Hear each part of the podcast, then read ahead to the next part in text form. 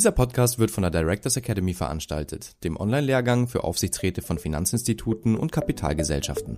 Die didaktisch gestalteten Module ermöglichen die Aus- und Fortbildung bei freier Zeiteinteilung. Das Teilnahmezertifikat belegt die Qualifizierung gemäß BaFin-Vorgaben sowie dem deutschen Corporate Governance Codex. Weitere Informationen finden Sie auf unserer Internetseite directorsacademy.de. 17 Uhr, liebe Zuschauer, liebe Zuhörer, liebe Streamer und Streamerinnen. Herzlich willkommen zu unserem zwölften Video-Livestream und Podcast für den Aufsichtsrat, unserem Aufsichtsratstalk von Directors Academy. Jeden ersten und dritten Donnerstag im Monat um diese Zeit von 17 bis 18 Uhr.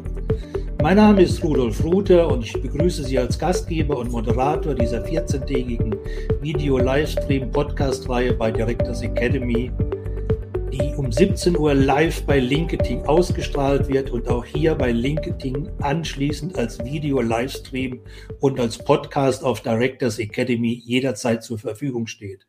Unser heutiges Schwerpunktthema lautet New Governments in Familienunternehmen mit unserem heutigen Gast Professor Dr. Arnold Weismann. Herzlich willkommen, Herr Professor Weismann. Danke schön, danke für die Einladung. Schön, dass ich bei Ihnen heute sein kann. Herr Professor Weismann ist Professor für Unternehmensführung an der OTA Regensburg. Er übernahm noch während seines Studiums die Firma seiner Eltern. Das war die Schule meines Lebens, wie er heute meint. Seit dieser Zeit ist er als selbstständiger Unternehmer und Berater tätig 1987 gründete er das Beratungs- und Weiterbildungsunternehmen Weißmann Gruppe, das von der Wirtschaftswoche mit dem Best of Consulting Award von Brand 1 mit beste Berater fünf Jahre hintereinander und mit dem Qualitätssiegel Top Consultant auch fünf Jahre hintereinander für die hohe Kompetenz und Beratungsleistung für den deutschen Mittelstand ausgezeichnet wurde. Das Unternehmen ist in Nürnberg, Österreich, Italien und der Schweiz vertreten. Bekannt wurde er durch die Methodik System Weißmann, zehn Stufen zum Erfolg, auf das wir sicher noch zu sprechen kommen, das er eigens entwickelt hat für die spezifischen Herausforderungen und Begleitungen von Familienunternehmen.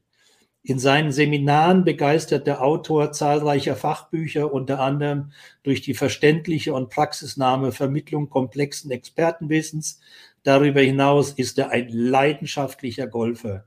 Lieber Herr Professor Weismann, Sie sagen öfters, ich mache nur noch das, was mir Spaß macht. Wenn es keinen Spaß macht, warum sollte ich es dann tun? Das bringt mich natürlich zur Eröffnungsfrage. Macht es Ihnen persönlich noch Spaß, in diesen außergewöhnlichen Zeiten? Also mir persönlich macht es wirklich sehr viel Spaß. Ich finde, dass wir alle an Problemen und Aufgabenstellungen wachsen können und wachsen müssen. Und damit will ich nicht ignorieren, dass zurzeit eine außergewöhnliche Lage entstanden ist durch die Vielzahl von Krisen und Krisensymptomen, die man ja kaum aufzählen kann da kommt auf Unternehmen wirklich viel zu. Das ist so ein bisschen die Konstellation für ein perfektes Gewitter.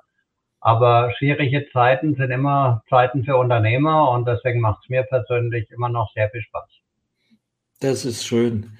Ich habe gelesen, in einem Interview vor Jahren haben Sie sich persönlich als egoistischer Altruist bezeichnet. Da muss ich natürlich fragen, was ist denn bitte ein egoistischer Altruist? Ja, das klingt komplizierter eigentlich, als es ist. Der Egoist, der denkt immer nur an sich und der Altruist, der denkt immer nur an andere. Und jetzt ist die Frage, was macht dann ein egoistischer Altruist? Der denkt an sich, indem man an andere denkt. Was ich damit sagen möchte, ist im Grunde Folgendes. Unser ganzes Wirtschaftssystem ist ja seit ungefähr 250 Jahren auf einer Basisannahme aufgebaut. Die hat damals Adam Smith so formuliert in seinem Buch The Wealth of Nations, als er gesagt hat, wenn jeder seinen eigenen Nutzen maximiert, entsteht das größte Glück der größten Zahl. Und ich persönlich glaube, dass es genau umgekehrt ist. Ich glaube, die Aufgabenstellung von Unternehmen und von jedem Menschen ist es, Nutzen für andere zu stiften, also zu geben, um zu bekommen und damit im Grunde ein egoistischer Altruist zu werden, indem man anderen Probleme löst und davon selber profitiert. Ja. ja wenn man das durchhält in den täglichen Dilemmata-Situationen, ist das eine hohe, große Leistung. Liebe Zuschauer, liebe Zuhörer, heute wollen wir Sie auch wieder äh, kurz involvieren am Anfang, äh, damit Sie die Chat-Funktion kennenlernen. Nutzen Sie bitte den Chat. Ich stelle Ihnen eine Frage und äh, Sie versuchen möglichst nur mit einem Stichwort zu antworten. Äh, überlegen sich dieses Stichwort und wenn ich sage jetzt, dann drücken Sie auf den Sendeknopf und dann müssten alle Ihre Antworten zeitgleich äh, auf der Chat-Funktion sichtbar werden. Und die Frage lautet heute natürlich passend zum Thema Familienunternehmen. Was ist aus Ihrer Sicht derzeit das größte Problem der deutschen Familienunternehmen? Das größte Problem der deutschen Familienunternehmen. Geben Sie Ihr Stichwort in die Chat-Funktion ein und jetzt warten Sie noch drei Sekunden. Drei, zwei, eins und jetzt drücken Sie auf den Sendeknopf und dann müssten wir alle in der Chat-Funktion bei den Kommentaren Ihre Antworten sehen. Und vielleicht hat jemand Lust, das im Nachhinein auszuwerten. Ich würde mich freuen. Lieber Herr Professor Weismann, Sie sind ja nicht nur ein großer Experte von Familienunternehmen und persönlich auch äh, Mitglied in mehreren Beiratsgremien verschiedener Familienunternehmen. Sie engagieren sich auch sehr stark für Familienunternehmen. Unter anderem sind Sie aktiv im Verband der deutschen Familienunternehmen. Warum liegt Ihnen die Zukunftsfähigkeit der deutschen Familienunternehmen so am Herzen? Es sind eigentlich zwei verschiedene Aspekte. Das eine, ich komme persönlich aus einem Familienunternehmen und allein von der Herkunft, von der Sozialisation baut man damit einfach eine positive Beziehung auf. Und von der anderen Seite, ich bin der tiefen Überzeugung, dass von der Zukunftsfähigkeit der deutschen Familienunternehmen fast alles abhängt, was uns in unserem Land so wichtig und wertvoll ist. Denn wir schimpfen ja viel, aber trotzdem würden wir ja gern alle in unserem Land leben und bleiben und nicht auswandern. Und die Familienunternehmen mit dem, was sie an Beitrag leisten, nicht nur an Beschäftigungsleistung, an Steuerleistung, mit allem, was sie tun, sind für die politische Landschaft, für die wirtschaftliche Landschaft, für alles, was uns wichtig ist, unverzichtbar. Und deswegen würde ich so weit gehen zu sagen, einen Beitrag zu leisten, dass die Zukunftsfähigkeit dieser schützenswerten Spezies erhalten bleibt, das würde ich als meinen Lebensauftrag bezeichnen. Schön. Ist denn die Zukunftsfähigkeit aus der Sicht heute, bevor wir ins Thema einsteigen, in, in, irgendeiner Weise besonders gefährdet? Ich meine, wir reden heute über Krisen rauf und runter, aber es gab immer Probleme, es gab immer Krisen. Also ist die heutige Zeit besonders nachträglich oder nicht nachträglich, sondern besonders schädlich für die Zukunftsfähigkeit der deutschen Familienunternehmen? Na, schädlich würde ich nicht sagen, aber es ist besonders herausfordernd und zwar von zwei Dingen, von zwei Seiten. Familienunternehmen und Unternehmerfamilien sind ja zwei Seiten der gleichen Medaille. Wenn man Familienunternehmen begleitet, muss man immer auch die Unternehmerfamilie mit betrachten. Und diese beiden Seiten kommen unter Druck. Lass mich das ganz kurz erläutern. Die einen kommen unter Druck von der Geschäftsseite, weil sich neue Geschäftsmodelle entwickeln. Die Welt von morgen besteht aus Marktplätzen, aus Plattformen, aus skalierbaren Systemen, aus Ökosystemen. Und dass wir in Deutschland in der Digitalisierung nicht besonders weit vorne sind, das liegt offensichtlich auf der Hand. Und wir können eins ganz sicher sagen, im Business to Consumer haben wir die erste Halbzeit im Fußballspiel eh schon verloren. Wenn wir im Business to Business die zweite Halbzeit verlieren, dann haben wir ein wirkliches grundlegendes Problem. Das ist die ökonomische Seite. Das ist die Unternehmen betrifft. Auf der familiären Seite ist es so, dass viele Unternehmen nach dem Zweiten Weltkrieg gegründet worden sind oder faktisch neu gegründet sind. Selbst die Unternehmen, die älter sind, aus Branchen, die ja viel älter sind, Brauereien, Gastronomie, die zum Teil 200, 300 Jahre alt sind, sind ja trotzdem nach dem Zweiten Weltkrieg faktisch neu gegründet worden. Ja, und das ist jetzt 77 Jahre nach Ende des Zweiten Weltkriegs. Das heißt, viele Unternehmen sind ja irgendwie so dritte, vierte Generation. Und das sagt ja schon der Volksmund. Der Vater erstellt, der Sohn erhält und beim Enkel verfällt. Die Statistik zeigt, dass nur vier Prozent aller Familienunternehmen in die vierte Generation kommen. Und damit kommen jetzt zwei Probleme zusammen, nämlich die Herausforderung, die Nachfolge und den Übergang zu managen und gleichzeitig die Transformation im Unternehmen. Und das ist schon eine besonders herausfordernde Konstellation. Ja, Ja, und vor allen Dingen, ich glaube, was auch noch damit hinzukommt, nicht nur, dass wir wandelnde Business Cases haben äh, in der dritten oder vierten Generation, sondern man sagt ja auch immer so salopp, äh, früher reichte ein Business Case für drei Generationen. Äh, und heute ist eher, äh, braucht man drei unterschiedliche Business Cases für eine Generation. Das heißt, die Anpassungsfähigkeit ist natürlich drastisch eine andere äh, wie vielleicht in der ersten Generation. Aber da sind wir jetzt schon mitten im Thema Governance in Familienunternehmen. Sie haben vor kurzem mal gesagt, moderne Familienunternehmen sind wie ein Abenteuerspielplatz für reife Erwachsene. Wenn also eine gute Governance so entscheidend ist für die Zukunftsfähigkeit der deutschen Familienunternehmen, dann sollten wir mal versuchen, gemeinsam herauszuarbeiten, äh, was denn bisher an der praktizierten Governance von den Familienunternehmen nicht so besonders gut läuft. Wo würden Sie denn äh, die drei größten Schwächen der heutigen, der derzeitigen Governance in Familienunternehmen sehen? Gut, das ist natürlich eine sehr subjektive Einschätzung jetzt von meiner Seite und es ist nur mein Erfahrungswissen, das ich hier einbringen kann. Wenn wir Was? von Governance sprechen, Herr Ruther, dann sprechen wir ja eigentlich von zwei verschiedenen Dimensionen, nämlich Corporate Governance und Family Governance. Ja. Corporate Governance ist natürlich älter und auch etablierter. Jeder muss sich um eine Rechtsform kümmern, muss eine Entscheidung treffen. Manche ändern sich nicht, trotzdem das Kleid sich eigentlich anpassen müsste. Also auch auf der Corporate-Seite sind da Anpassungsbedarfe vorzunehmen. Wir werden später noch über das Thema Aufsichts- und Kontrollgremien, Aufsichtsrat, Beirat, Verwaltungsrat zu sprechen kommen. Und der zweite große Aspekt ist das Thema Family Governance.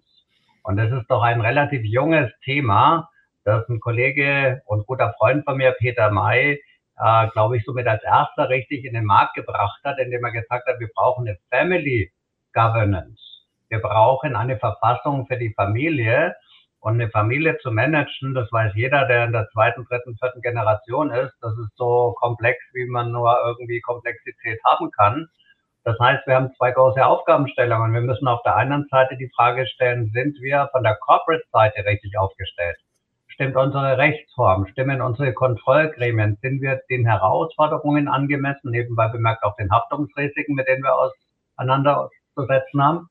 Und die andere Seite ist, wie professionell ist unsere Family Governance Seite von der Nachfolge über den Übergang, über testamentarische Regelungen etc.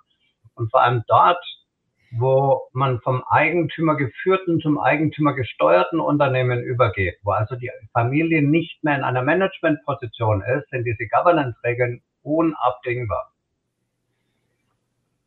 Ja, und zwar insbesondere, glaube ich, umso größer die Familie und die Gesellschafteranzahl ist, brauchen wir diese Regeln auf der Eigentümerseite.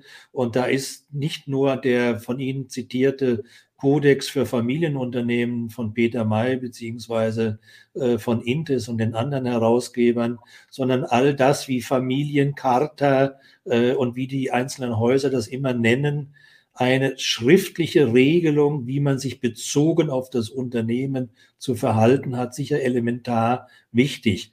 Das bedeutet aber auch, wenn man das negativ formuliert, dass vielleicht eines der größten oder ernstzunehmenden Risiken für ein Familienunternehmen äh, weniger von außen kommt, als vielleicht das größte Risiko die Familie selber ist. Äh, Sie sprechen in dem Zusammenhang immer von dem NEM-Virus, also NEM, NEM-Virus.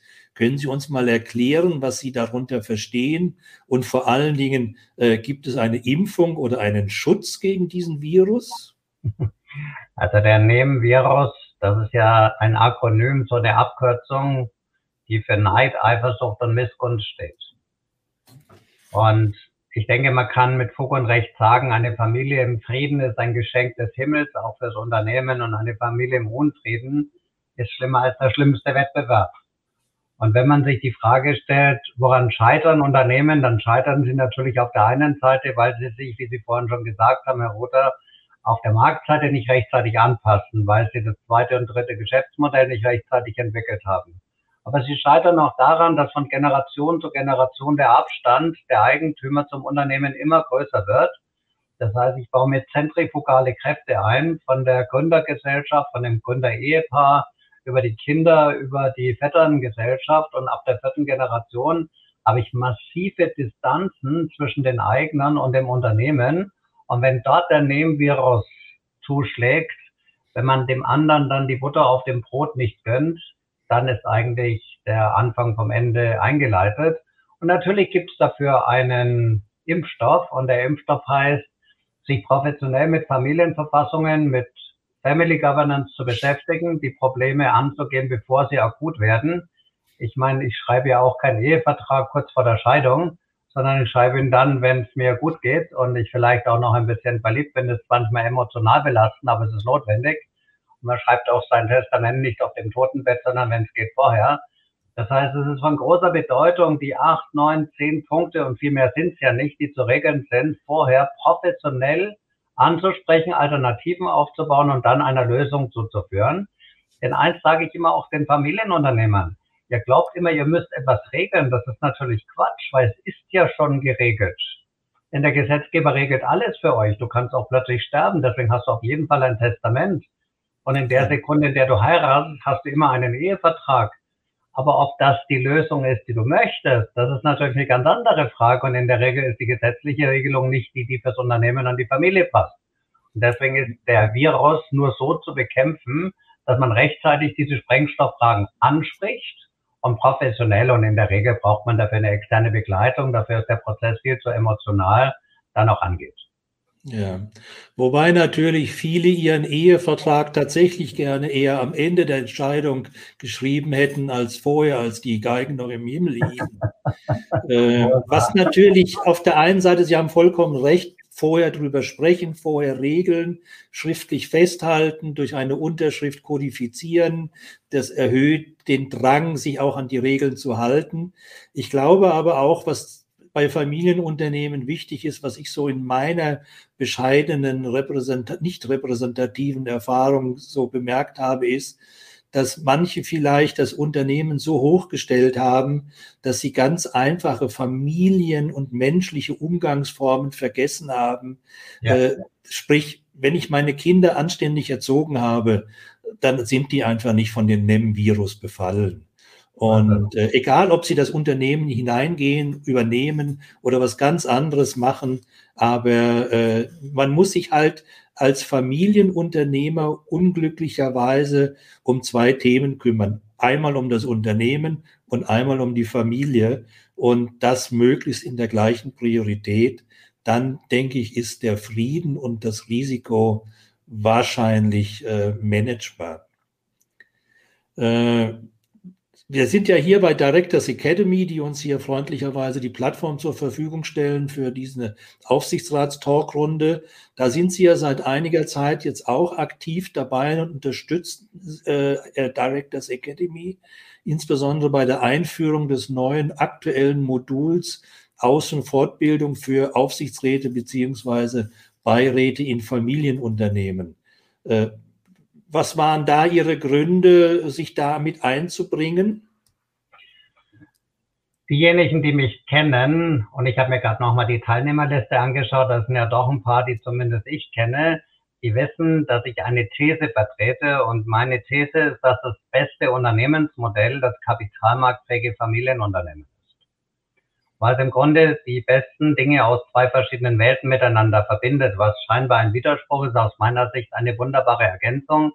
Das Familienunternehmen mit seiner Langfristigkeit, seiner Nachhaltigkeit, seiner Emotionalität, dem Herzblut, das drinsteckt, seiner gesellschaftlichen Verantwortung, brauche ich Ihnen nicht weiter zu erzählen, weiß jeder, was ja. wir meinen, mit guten Familienunternehmen, gibt auch gruselig geführte, wie wir auch wissen.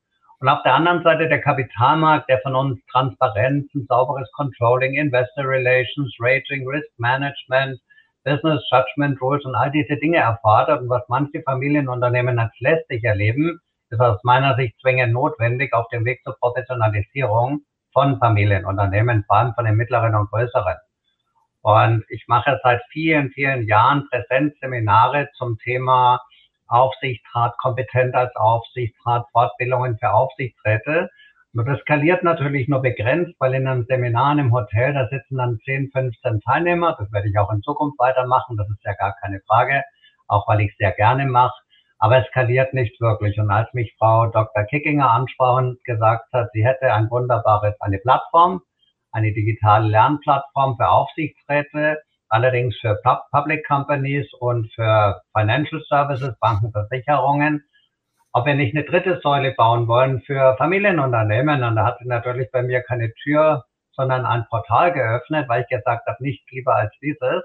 Ja. Wir haben dann äh, mit ihr und ihrem Team aus meiner Sicht, das müssen aber die Kunden bestimmen, ein wirklich großartiges Tool geschaffen, das man 24-7 nutzen kann. Und für mich ist eine große Freude, dass ich dabei sein konnte und auch in Zukunft dabei sein werde. Und ich hoffe, es hilft den Familienunternehmen, ihre Aufsichtsgremien zu professionalisieren. Ja, also ich habe das selber mal vor zwei Wochen, äh, als es mal wieder geregnet hat, äh, mal durchgespielt. Natürlich schnell und äh, schlampig, wie man das so macht. Aber ich muss sagen, es ist sehr gelungen und sehr detailliert. Und wenn man das ernsthaft durchgeht, ist der Wissenszuwachs äh, enorm. Also muss ich sagen, äh, hohen Respekt, tolle Leistung. Aber jetzt lassen Sie uns zu Ihrem System Weißmann kommen. Zehn Stufen zum Erfolg. Das ist natürlich so umfänglich, dass man das jetzt hier an der Stelle nicht ganz abfackeln kann. Aber äh, wir müssen das auch gar nicht so im Detail dastehen, darstellen. Äh, vielleicht, dass Sie mit versuchen, mit, mit, mit zwei, drei Sätzen das mal kurz zu beschreiben. Was mich viel mehr interessiert ist, wie schaffen Sie es, wie bringen Sie Familienunternehmer dazu, so systematisch und diszipliniert in diesen zehn Schritten strategisch tatsächlich vorzugehen und sich weiterzuentwickeln? Lass mich ganz kurz mal zeigen, worauf diese zehn Stufen eigentlich aufbauen. Ähm, ich nenne das immer den Schneemann des Erfolgs. Und die Basis sind eigentlich die vier größten Managementmodelle, die es auf der Welt heute gibt. Das kann ich mit Fug und Recht sagen, weil sie nicht von mir kommen. Sonst wäre es ein bisschen allzu anmaßend. Die Basis ist das Modell der Kernkompetenzen von Hemel und Prahala, die uns sehr schön gezeigt haben, dass Zukunftsfähigkeit immer ein Kompetenzmodell ist. Also die Frage, was glaube ich, was muss ich morgen können, damit ich morgen kraftvoll zubeißen kann. Der zweite Bommel in unserem Schneemann, das sind die Wettbewerbsvorteile, das Modell von Michael Porter, und wer sich mit strategischem Management beschäftigt, kommt an Michael Porter nicht vorbei, der Papst des strategischen Managements. Die dritte Ebene ist dann die Ebene des wertorientierten Managements von Mr. Rappaport.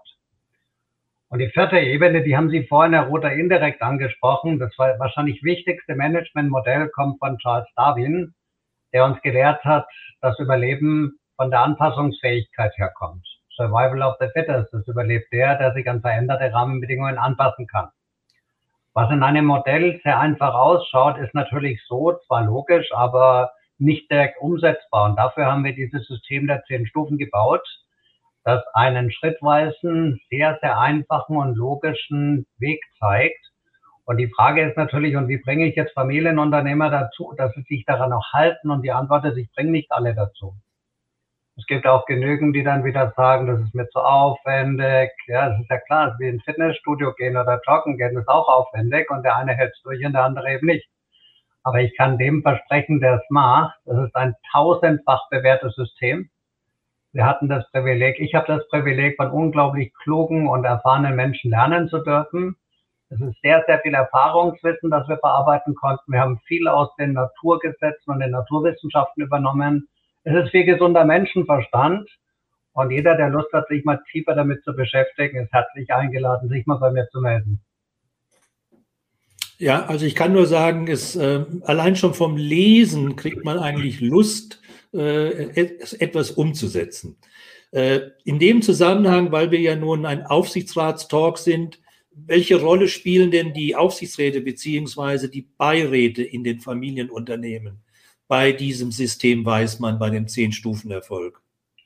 Also die Frage ist ja immer, welche Rolle spielen Sie heute und welche sollten Sie spielen? Äh, faktisch ist es so, vor allem dort, wo Eigentum und Verfügungsgewalt auseinandergehen, also dort, wo man vom Eigentümer geführten zum Eigentümer gesteuerten Familienunternehmen wird, ist ein professioneller Beirat zwingend notwendig. In der Vergangenheit war es ja oft so, wenn man einen solchen Beirat, ein solches Gremium hatte, das ist ja je nach Rechtsform oft ein freiwilliges Gremium, dann war das besetzt eher mit Family and Friends. Das kann nicht die Lösung sein. In einem solchen Kontrollgremium, der hat ja, dort gibt ja zwei Aufgaben. Das ist eine Aufsichtsfunktion und das ist eine Aussichtsfunktion. Das sind ja Menschen, die auch mit dem Management über die Zukunft nachdenken sollen und damit sie es können, brauchen sie die Fähigkeiten dazu. Also im System weiß man, spielt das Thema professionelle Kontrolle durch Beiräte und Verwaltungsräte eine außergeordnete hohe Bedeutung. Das ist sehr, sehr wichtig.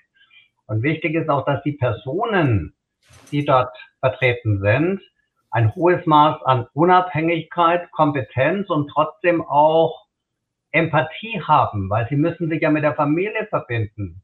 Und wir müssen uns ja im Klaren sein, ich will jetzt den Rahmen nicht sprengen, aber in Familienunternehmen ist der größte Teil des Vermögens der Familie im Wert des Unternehmens gebunden. Ja.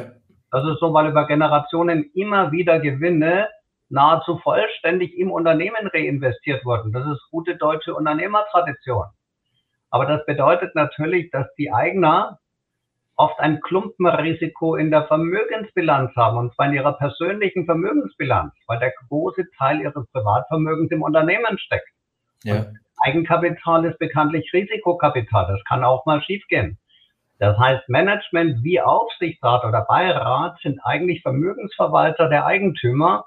Und wenn ich da nicht die Besten hole, die ich bekommen kann, na, ich weiß nicht mehr, was ich dann noch nehmen soll.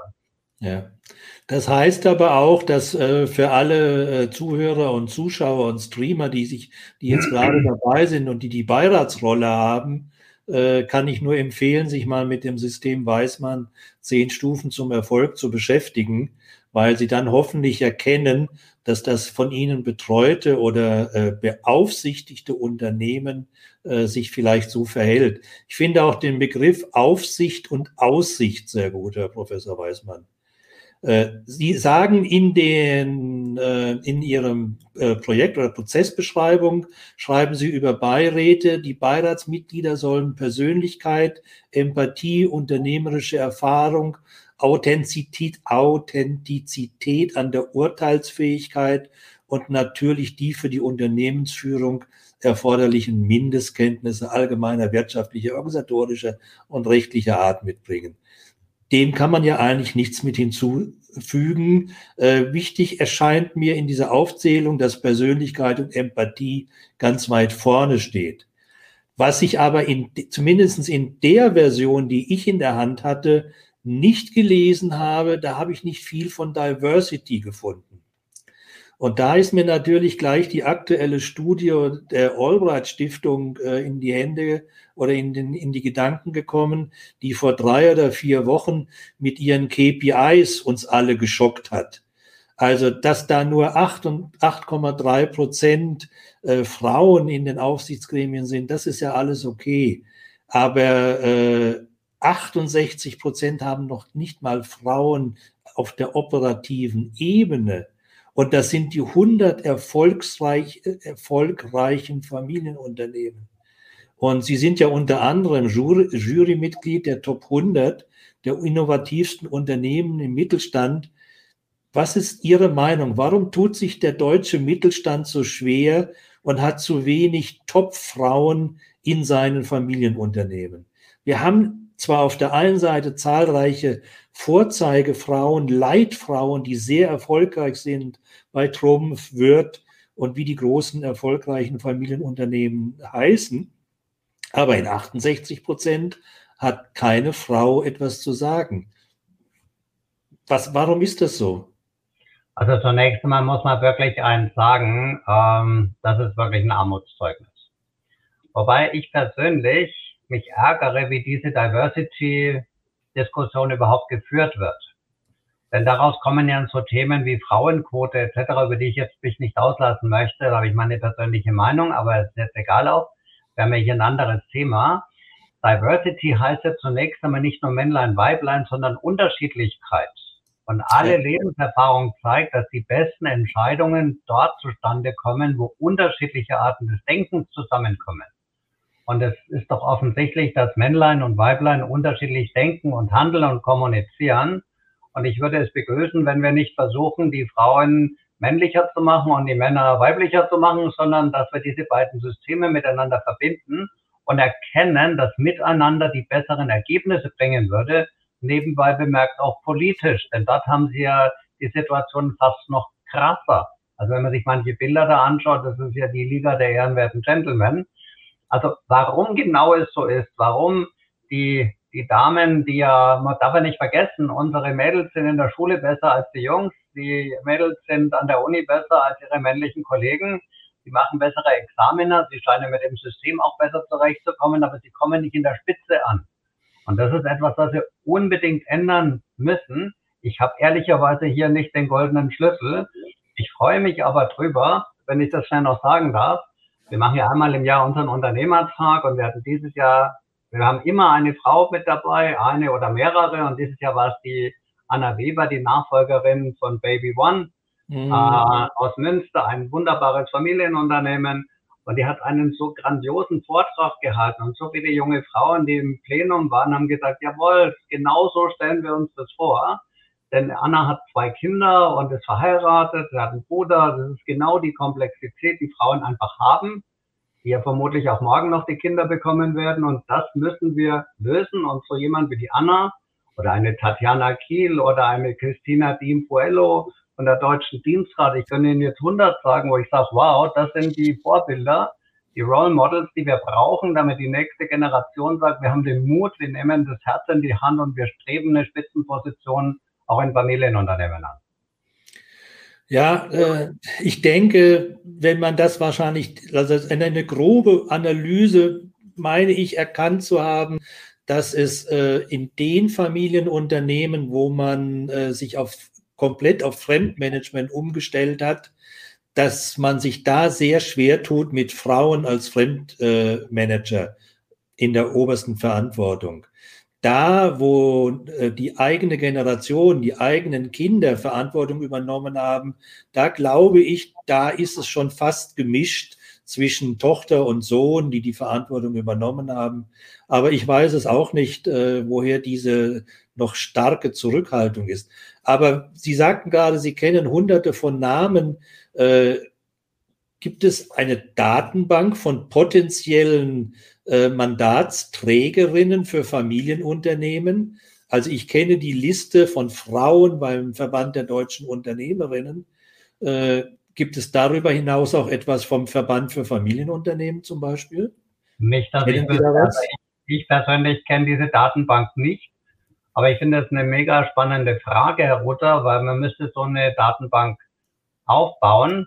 Denn tatsächlich ist es ja so, weiß nicht, ob Sie es gesehen haben, die Firma Miele hat jetzt das erste Mal in ihrer langen, erfolgreichen Geschichte eine Frau in den Vorstand berufen, was A, sehr schön ist und B, eigentlich verrückt ist, dass über so viele Jahre das erste ja. Mal eine Frau an die Spitze gekommen ist. Also da kann man auch zwei Seiten der gleichen Medaille betrachten, aber immerhin.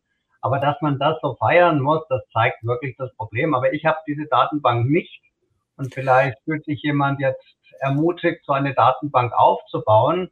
Das wäre sehr, sehr wertvoll. Ja, ich, ich, ich, sehe das aus einem äh, Aspekt für sehr wichtig. Ich meine, Listen von Namen und Persönlichkeiten mit unterschiedlichen Schwerpunkten und äh, Hintergründen gibt es ja. Aber Familienunternehmen äh, reagieren ja ganz stark auf Vertrauensbrücken. Sie vertrauen sich untereinander sehr stark. Und äh, wenn also Familienunternehmer selber dort Persönlichkeiten, weiblich, männlich, einstellen würden, wo sie sagen, denen würden sie vertrauen äh, für operative Aufgaben, sowohl als Vorstand oder als Beirat, dann glaube ich, hätte das eine andere Qualität wie bei bestimmten anderen Listen, die schon auf dem Markt sind. Das stimmt. An der Stelle, äh, liebe Zuschauer, liebe Zuhörer, also wenn Sie eine Frage haben, bitte schreiben Sie sie in den Chat. Ich versuche sie zu adressieren äh, nutzen Sie die Gelegenheiten, fragen Sie Herr Professor Weismann konkret und direkt. Ich würde gerne das Stichwort von vorhin nochmal aufgreifen. Äh, die Finanzierung von Familienunternehmen ist nicht nur ein Thema, das Ihnen ganz besonders am Herzen liegt. Äh, es ist im Moment ein Burning Issue, weil Liquidität aufgrund der Dutzenden von Krisen kriegt ja momentan eine sehr, sehr hohe äh, äh, äh, Priorität. Und Sie sagten es vorhin schon, Sie plädieren seit langem für das kapitalmarktfähige Familienunternehmen. Umso mehr, als wir natürlich mit äh, Taxonomie, Basel IV und steigenden Zinsen am Finanzierungshimmel äh, für die zukünftige, wahrscheinlich auch schon kurzfristige Finanzierung sehr, sehr dunkle Wolken äh, am Himmel sehen. Können Sie vielleicht noch mal versuchen, ein bisschen detaillierter zu skizzieren, wie so ein kapitalmarktfähiges Familienunternehmen der Zukunft aussieht? Wenn man sich heute Familienunternehmer mal unter die Lupe nimmt und sie fragt, was ihr Oberziel ist, dann würden die meisten sagen, das Erhalten der Unabhängigkeit, die Erhaltung der Unabhängigkeit unseres Familienunternehmens. Und der große Nachteil der Familienunternehmen, die ja zum Teil über Themen wie Enkelsicherheit und solche Fragen nachdenken, also wie bringe ich mein Unternehmen erfolgreich in die nächste und vielleicht in die übernächste Generation, diese Unternehmen haben ja einen systemischen Nachteil, dass sie eben keinen Zugang zum Kapitalmarkt haben. Das unterscheidet sie halt von den Unternehmen wie Bayer oder Siemens oder SAP, wenn die einen strategischen Fehler machen, dann holen sich Geld durch Kapitalerhöhungen und kaufen sich quasi die richtigen Unternehmen dazu und haben den Fehler wieder ausgeglichen. Das funktioniert natürlich im Familienunternehmen so nicht. Und mein Plädoyer ist ja ganz klar, ich hatte es ja vorhin schon mal angesprochen, wir müssen Unternehmen schaffen, die als Familienunternehmen einen Zugang zum Kapitalmarkt bekommen. Und das bedeutet, dass sie natürlich von der Transparenz, von der Rechnungslegung, vom Berichtswesen, vom Reporting, vom Investor Relations, vom Rating und im Moment ganz, ganz hoch angesiedelt von einem professionellen Risikomanagement. Und dazu gehören natürlich auch Governance-Regeln wie ein guter Aufsichtsrat oder Beirat, zeigen, dass diese Transparenz, diese Professionalität externen Investoren, die eben nicht nur Gesellschafterdarlehen oder Bankdarlehen umfassen, sondern ganz andere Möglichkeiten, dass dies, dass der Kapitalmarkt sagt, jawohl, ihr seid transparent, ihr seid professionell. Wir machen uns doch nichts vor. Früher sind ja Familienunternehmen so aufgebaut worden, dass an der Spitze ein persönlich haftender Gesellschafter stand, damit man nicht mehr publizieren muss. Da waren Unternehmen so kompliziert aufgebaut, da haben, glaube ich, drei Leute von 10.000 verstanden, wie die Ergebnisse wirklich zustande kommen. Das muss Geschichte sein. Diese Unternehmen müssen transparent sein, sie müssen klar sein, da darf es nicht die Leichen im Keller geben. Aber das hat natürlich den Vorteil, dass über Möglichkeiten, die der Kapitalmarkt bietet, von Schuldverschreibungen, von Genussscheindarlehen, von Anleihen, ich rede ja nicht vom Börsengang. Das ist ja immer der Fehler, wenn ich das sage. Da klickt bei jemand irgendwie eine Synapse und er sagt, der will die Unternehmen an die Börse bringen. Nichts liegt mir ferner. Falls sich das ergibt, warum nicht? Aber machen wir uns doch nichts vor. Im Grunde müsste ein Unternehmen nach zwei Kriterien geführt werden. Zumindest glaube ich das. Erstens, man müsste es führen, dass man das Unternehmen jeden Tag gut verkaufen kann, ohne es je verkaufen zu müssen. Und zweitens, dass man das Unternehmen so führt, dass sie jeden Tag an den Kapitalmarkt gehen können, ohne den Kapitalmarkt zu brauchen. Denn das schafft die Unabhängigkeit, die die Familienunternehmer im Herzen und im Kern ja wirklich wollen. Sie wollen diese Abhängigkeit nicht und die Voraussetzung, das ist der Preis, den sie zahlen müssen, ist die Professionalität und Transparenz auch für Dritte. Ja. Äh, in diesem Zusammenhang fordern Sie gelegentlich äh, ein Qualitätssiegel für krisenfeste Familienunternehmen und sprechen in dem Zusammenhang vom Family Q-Score. Was verstehen Sie denn unter einem Family Q-Score? Also Q, können Sie unter anderem für Qualität äh, setzen. Das ist im Grunde ein Score, das die Zukunftsfähigkeit von Familienunternehmen in einer professionellen Form abbildet. Die Idee dahinter hatte ich persönlich schon lange, um ganz ehrlich zu sein, ich habe nicht die methodischen Fähigkeiten, sowas dann auch statistisch oder mit IT-Lösungen entwickeln zu können und bin sehr froh und dankbar, dass ich mit dem Professor Gleisner einen Partner an der Seite habe. Das ist der absolute Experte auf der Rating- und Risikomanagementsysteme und der gesagt hat, der IDW, das Institut der deutschen Wirtschaftsprüfer äh, baut ja Standards auf, S1 bis S6, indem ja. man in Restrukturierungsfall die Zukunftsfähigkeit und eine Fortführungsprognose für Unternehmen abgibt. Aber das ist ja nur im Krisenfall. Jetzt muss ich ja nicht nur zum Arzt gehen, wenn ich krank bin, ich kann ja auch mal zum Arzt gehen, wenn ich gesund bin, im Sinne von Prophylaxe. Und genau dafür ist der Q-Score gedacht. Ein Modell mit zehn Bausteinen, das die Zukunftsfähigkeit eines Familienunternehmens objektiv und empirisch nachvollziehbar misst und dann aber auch konsequent aufzeigt, an welchen Hebeln das Unternehmen arbeiten kann und muss, um seine Zukunftsfähigkeit zu verbessern. Und das ist eigentlich der, der Clou an der Sache. Wer Interesse hat, wir haben zwei, drei Artikel dazu, das kann man sich sehr gerne mal anschauen. Wie immer im Leben, there is no free lunch. Das hat immer auch einen Zeiteinsatz. Man kriegt nicht geschenkt. Aber die eigene Zukunftsfähigkeit messbar zu machen, das ist für mich genauso wichtig, wie in meinem Alter zum Arzt zu gehen und eine Gesundheits- oder Krankheitsvorsorge zu machen. Und ich würde mir wünschen, dass möglichst viele Unternehmen von diesem Angebot Gebrauch machen. Ja, aber wie Sie schon sagen, äh, erst mit dem Alter kommt die Einsicht und die Weitsicht und äh, die meisten fühlen sich alle noch so jung, dass sie sagen, das ist ein interessantes Thema, aber lass uns das erst in 20 Jahren angehen. äh, Sie haben, wenn ich das richtig verstanden habe, mit Ihrem Beratungshaus seit Ihrer Gründung äh, über 3000 Projekte mit Familienunternehmen äh, durchgeführt, begleitet.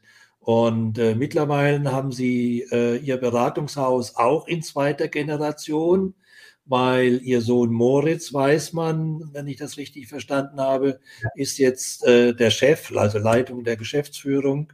Äh, das hört sich nach einer guten Nachfolgesituation an, Herr Professor Weißmann. Äh, wie kann denn die Corporate Governance bei Familienunternehmen konkret die Nachfolgeplanung und die Nachfolgeumsetzung unterstützen und sicherstellen? Weil vorhin im Chat über die Frage nach dem Risiko bei Familienunternehmen viel öfters äh, das Stichwort Nachfolge wäre ein Risiko. Also wie kann eine gute Corporate Governance die Nachfolgeplanung und Umsetzung unterstützen und sicherstellen?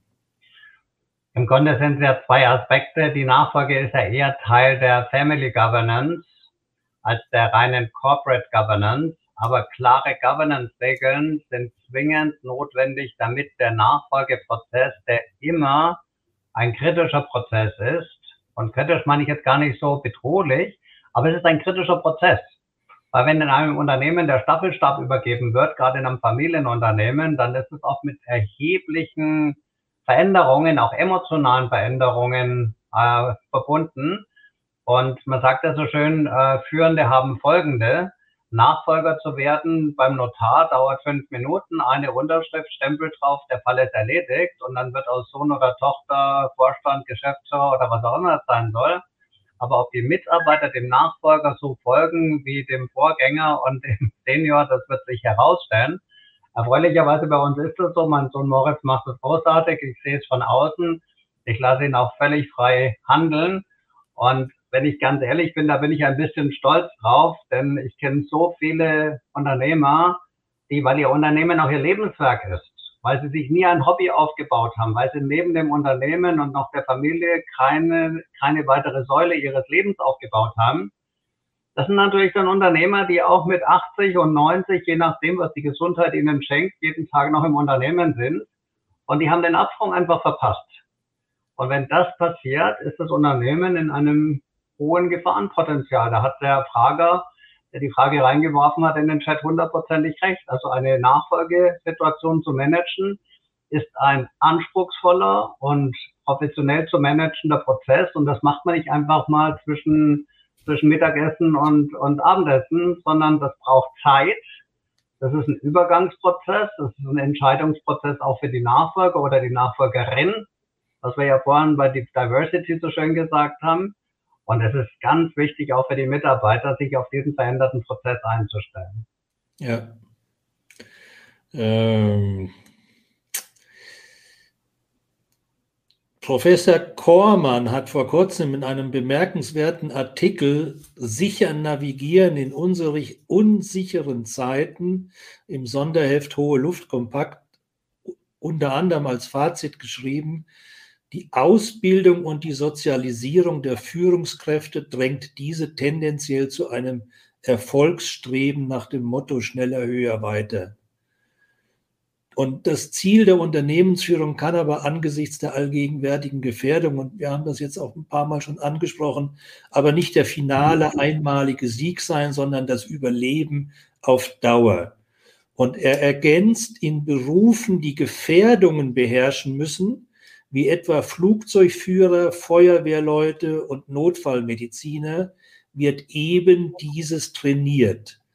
Der Motorausfall im Flugsimulator, für Übungszwecke werden brennende Häuser simuliert.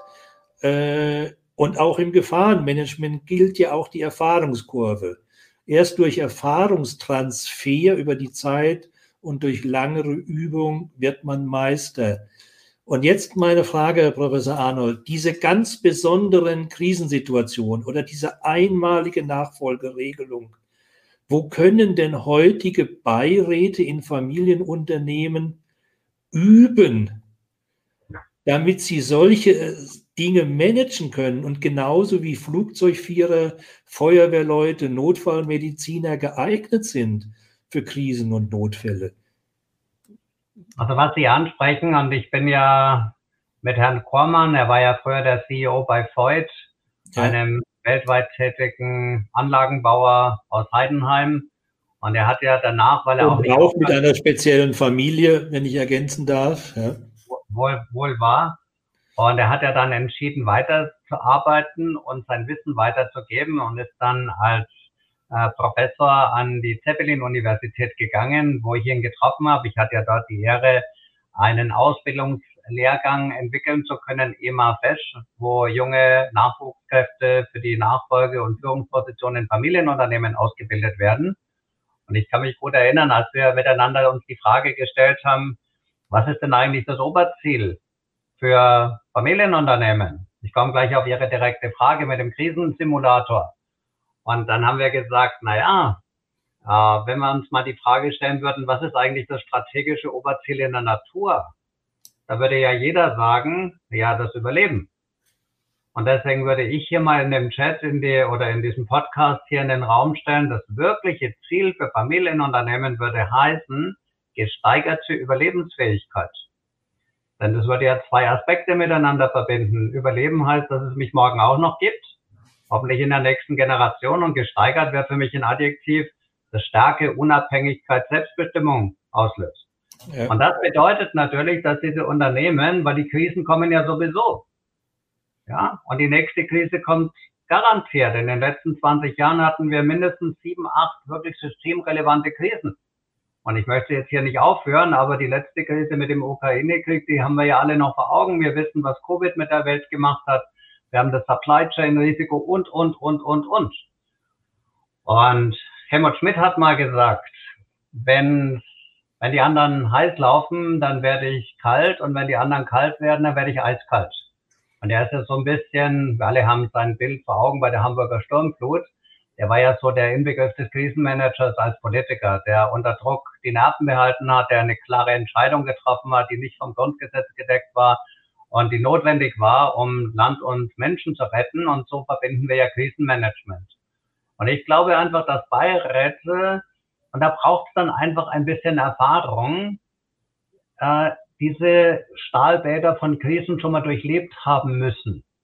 Und dann mit ihrer Erfahrung, weil sie einfach wissen, dass nach dem Waldbrand auch neues Leben entsteht, dass sie eine gewisse Gelassenheit im Unternehmen einbringen können, dass die Entscheidungen nicht unter Panik getroffen werden, sondern mit ruhiger Hand, mit klarer Überlegung und diese, sagen wir, diese, diese Gelassenheit, auch mit schwierigen Situationen umzugehen, das ist ja das, was man heute neudeutsch mit dem Wort Resilienz bezeichnet, dass jemand einfach gelernt hat, aus Krisen gestärkt hervorzugehen. Und man sagt es so schön, wer hinfällt, steht nicht mit leeren Händen wieder auf. Man lernt aus jeder Krise, man wird im Stahlbad stärker, resistenter, resilienter. Und ich würde mir gerne in einem Beirat auch Menschen suchen, die tatsächlich solche auch manchmal existenzielle Krisen hinter sich gebracht haben, erfolgreich gemeistert haben, denn die werden allein mit ihrer Persönlichkeit einen wesentlichen Impact für das Unternehmen leisten können. Ja, das ist ein interessanter Aspekt, weil man ja gerne immer formuliert, man möchte nur Persönlichkeiten im Aufsichtsgremium haben, die besondere Erfolge äh, nachzuweisen haben in ihrem Leben. Äh, es heißt nicht, wenn jemand einen Misserfolg hatte, dass er dafür nicht mehr geeignet ist. Er muss halt beweisen oder zeigen, dass nach diesem Misserfolg nicht der zweite Misserfolg kam, sondern dass er daraus positiv gelernt hat. Was bedeutet denn das dann für die praktische Arbeitsweise des Beirats? Jetzt wollen wir nicht sagen, in der Zukunft machen wir es konkret. In acht Jahren haben wir mal wieder ein rundes Datum in 2030. Äh, wie hat sich die, die praktische Arbeitsweise des Beirats spätestens in acht Jahren verändert, wenn er all das machen soll, was wir jetzt äh, kurz angesprochen haben? Also Professionalität bedeutet ja auch, dass man sich intensiv mit einem Unternehmen, seinem Geschäftsmodell und auch mit den handelnden Menschen auseinandersetzt. Die wichtigste strategische Entscheidung in einem Unternehmen ist die Besetzung der Führungspositionen mit den richtigen Menschen. Business is people. Was will ich für die Beiratsarbeit damit sagen? Ein Beirat, der zu viel Distanz zum Unternehmen hat, der viermal im Jahr zu einer Sitzung kommt, der die handelnden Personen nicht kennt und wenn er sie kennt, mal aus einer Beiratssitzung und ansonsten durch irgendwelche PowerPoints oder irgendwelche Ausarbeitungen, das wird nicht die Zukunft sein. Professionelle Arbeit verwechselt aber nicht Executive und Non-Executive. Beiräte sind Non-Executive. Auch wenn sie Miteigentümer sind, haben sie kein Recht, exekutiv ins Unternehmen einzugreifen. Diese Distanz muss bleiben. Sie haben ja auch eine Aussichtsfunktion. Das war ja so ein Begriff, der Ihnen vorhin gefallen hat. Sie haben ja nicht nur den, den Kontrollauftrag und Aufsicht zu führen, auch Aufsicht, dass keine Vermögensschäden entstehen. Sie sollen ja in die Zukunft schauen. Und das bedeutet, die Arbeit im Beirat muss viel mehr auf die Zukunftsthemen ausgerichtet sein. Wenn Sie heute in einen Beirat gehen äh, und 80 Prozent über Gegenwart und Vergangenheit berichtet wird, wo 80 Prozent der Vorstand spricht und wir uns über Gegenwartsthemen oder über Zahlenwerke unterhalten, die jeder, der fleißig war, vorher hätte sich auch schon mal anschauen können. Das kann doch nicht der Sinn der Übung sein. Das ist ja Waste of Time für alle Beteiligten. Ein Drittel, die Hälfte der Zeit muss sich mit Zukunftsthemen beschäftigen, mit Fragen und der, der kluge Beirat gibt wahrscheinlich weniger Antworten, aber er sollte die richtigen Fragen stellen. Und er sollte fragen, was macht ihr denn da und wie schaut denn das Plattformkonzept aus, etc. Und er muss natürlich Aufsicht führen, ist gar keine Frage. Aber er braucht einfach eine gewisse Nähe zum Unternehmen und zu den handelnden Personen. Und das kostet Zeit und es braucht Qualität und deswegen wird auch die Vergütung der Beiräte und Aufsichtsräte in Familienunternehmen substanziell ansteigen müssen, weil sonst kriegt man nur Second Class. Ja, absolut. Also ich glaube, inhaltlich ist das ist die große Basis äh, das Thema der, der Unabhängigkeit, weil nur wenn ich wirklich unabhängig bin, habe ich auch den Mut, äh, die richtige Vorgehensweise, die richtigen Fragen, die richtigen Anregungen zu platzieren. Und äh, das, was Sie gesagt hatten mit der zeitlichen Verfügbarkeit, das ist etwas, was ja heute schon zum großen Teil drastisch unterschätzt wird. Und äh, ich glaube, wir werden uns dahin entwickeln müssen, dass wir so etwas wie eine dynamische Governance haben. Also nicht fest viermal oder achtmal oder zehnmal im Jahr eine Beiratssitzung, sondern eine Beiratssitzung und ein Zusammenkommen dann, wenn wir es benötigen. Notfalls einmal in der Woche, weil die Ukraine-Krise jeden Tag eine existenzielle Entscheidung erfordert. Äh, wir brauchen eine Arbeitsweise, wo der Beirat nicht über, über umständliche Informationszusammentragung, Berichtserstellung, Berichtsablieferung, Berichtslesen informiert wird, sondern wo er automatisch per digitaler Verbindung mit Datenbanken die gleiche Information möglichst zeitnah hat, wie der Vorstand oder Geschäftsführer sie auch hat.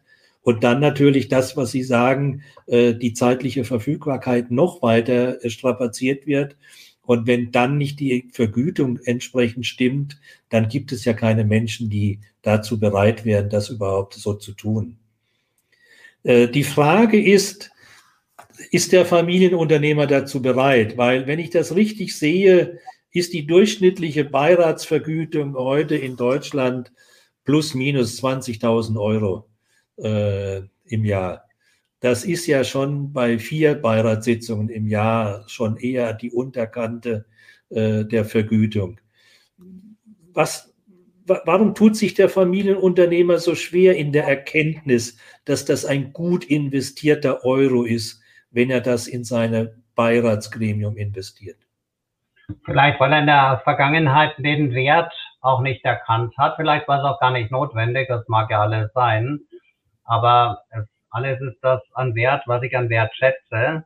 Und ähm, ich hoffe sehr, dass dieser Podcast wieder so ein kleines Bausteinchen ist, dass die Unternehmer erkennen, dass das kein lästiges Übel ist, so ein Kontrollgremium. Es gibt ja Rechtsformen, denken Sie an die AG oder an die SE, die ja diese Aufsichtsgremien in Form von Aufsichtsrat oder Verwaltungsrat per Gesetz vorschreiben.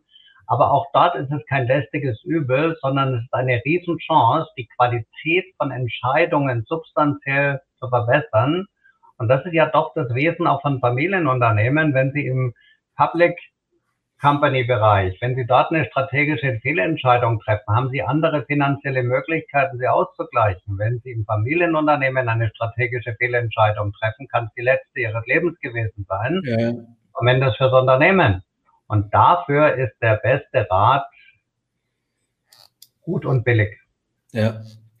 Ja, dann wir nähern uns schon äh, dem Ende, Herr Professor Weismann. Mit Ihnen vergeht die Zeit wie im Fluge. Ich frage zum Schluss meine Gäste immer nach einem Schlussstatement, das uns so prägnant in Erinnerung bleibt, dass wir am Sonntag uns nochmal daran erinnern, was wir heute besprochen haben. Äh, wie würden Sie unsere heutigen 60 Minuten in einem Schlussstatement zusammenfassen? Also mein Schlussstatement heißt, mutig sein heißt vorwärts zu gehen, auch wenn man manchmal Angst hat. Mutig sein heißt vorwärts zu gehen, auch wenn man manchmal Angst hat. Ja, das ist ein guter Satz, den man sich merken kann. Und äh, dann kann ich alle unsere Zuhörer und äh, Zuschauer Streamer und Streamerinnen nur äh, bitten, bleiben Sie mutig, gehen Sie immer voran und ignorieren Sie die Angst und versuchen Sie das zu managen. Ich bedanke mich bei Ihnen recht herzlich, Herr Professor Weismann. Es hat mir sehr viel Spaß gemacht. Recht herzlichen Dank. Ja, danke von meiner Seite. Ich könnte mich noch drei Stunden mit Ihnen unterhalten. Aber jetzt ist auch gut und schön, dass so viele Zuhörer dabei waren. Bis zum nächsten Mal. Danke für die Einladung. Danke, das hat mir auch, äh, ging mir auch so. Wir könnten uns noch stundenlang unterhalten, aber es ist ja schön, dass man etwas auch nachlesen kann. Äh, liebe Zuschauer, liebe Zuhörer, äh, ergänzendes Lesefutter finden Sie natürlich nicht nur auf der Homepage von weißmann.de, sondern ich empfehle Ihnen das brandneue Buch was im Juni, also vor wenigen Tagen erschienen ist, vom Professor Weismann, Familienunternehmen der Zukunft, wie sie Digitalisierung und Disruption positiv nutzen können. Zwei Bußwörter, über die wir heute gar nicht gesprochen haben, äh, komischerweise. Also kaufen Sie, lesen Sie das Buch Familienunternehmen der Zukunft. Nochmal recht herzlichen Dank, Herr Weismann. Liebe Zuhörer, äh, bleiben Sie gesund, bleiben Sie zuversichtlich. In zwei Wochen geht es weiter. Da haben wir nämlich den äh, 21. Juli. Da habe ich die Frau Dr. Kickinger zu Gast und wir reden über das Image von Aufsichtsräten und der vermeintlichen Vergötterung, ob man damit nicht aufhören sollte. Recht herzlichen Dank, einen schönen Abend und auf Wiedersehen. Tschüss.